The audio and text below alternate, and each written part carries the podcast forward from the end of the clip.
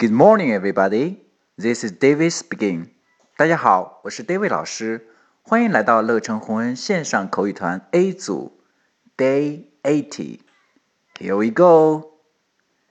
小萌出门的时候啊，找不到了自己的帽子，来看看他是怎样问妈妈的。Where's my cap? It's on the chair. OK，小萌问的是 Where's my cap?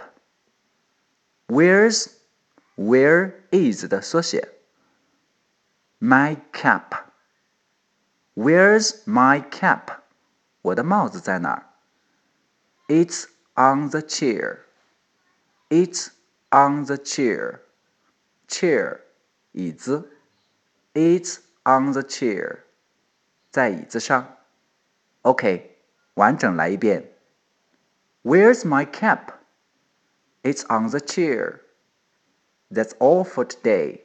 See you next time.